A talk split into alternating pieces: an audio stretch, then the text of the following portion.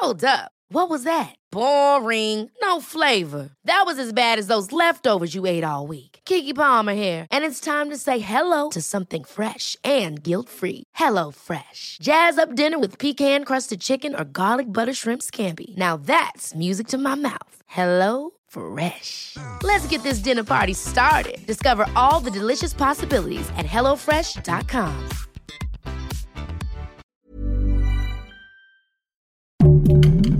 Heraldo Podcast, un lugar para tus oídos.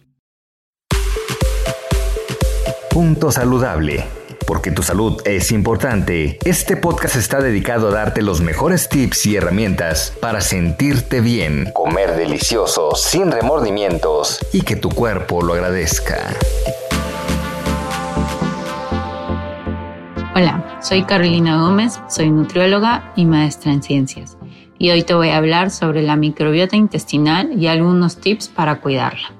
Primero, quiero aclarar que cuando nos referimos a microbiota intestinal, estamos hablando de una comunidad de microorganismos vivos que residen en nuestro intestino. Entre estos microorganismos podemos encontrar bacterias, virus e incluso hongos. Todos estos pueden ser originarios en nuestro tracto gastrointestinal o solamente estar de paso. La microbiota intestinal tiene tres funciones primarias, las cuales la primera está relacionada con la nutrición y el metabolismo.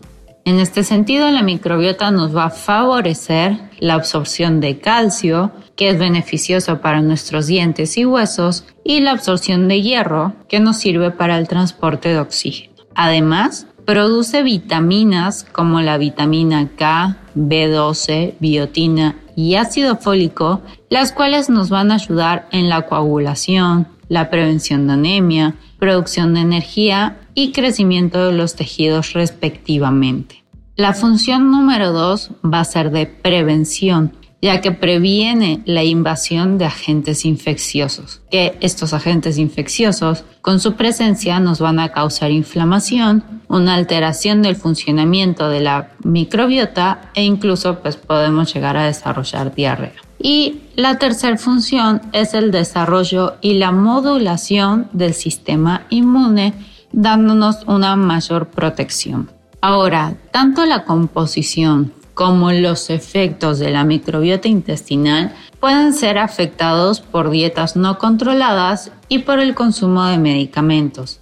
Por ejemplo, en estudios científicos donde trabajan con ratas, se ha descrito una microbiota de tipo obeso.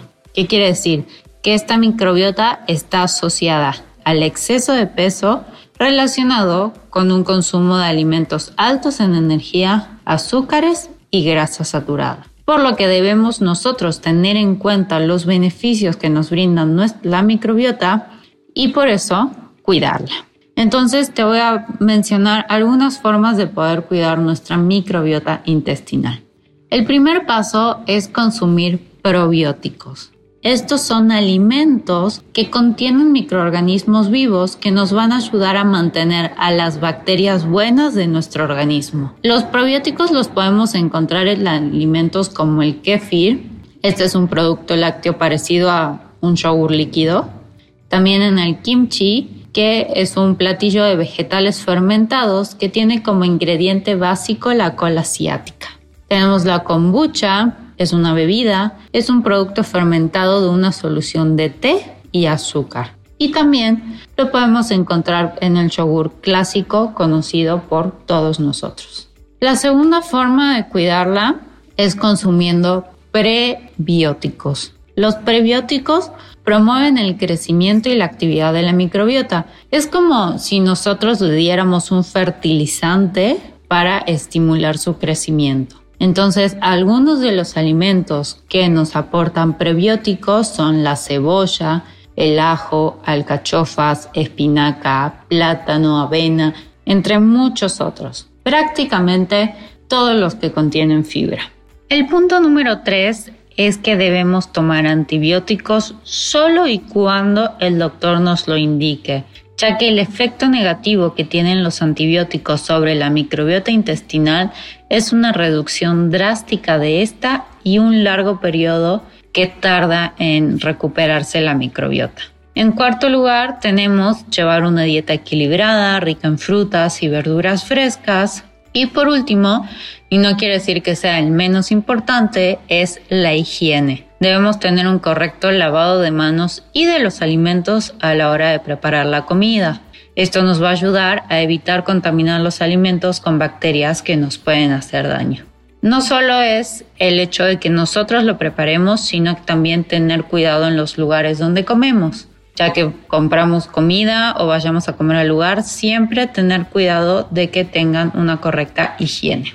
Espero que estos tips les sirvan en el futuro y muchas gracias por escucharme. Escuche y descarga un episodio más de Punto Saludable cada semana en las plataformas digitales de El Heraldo de México.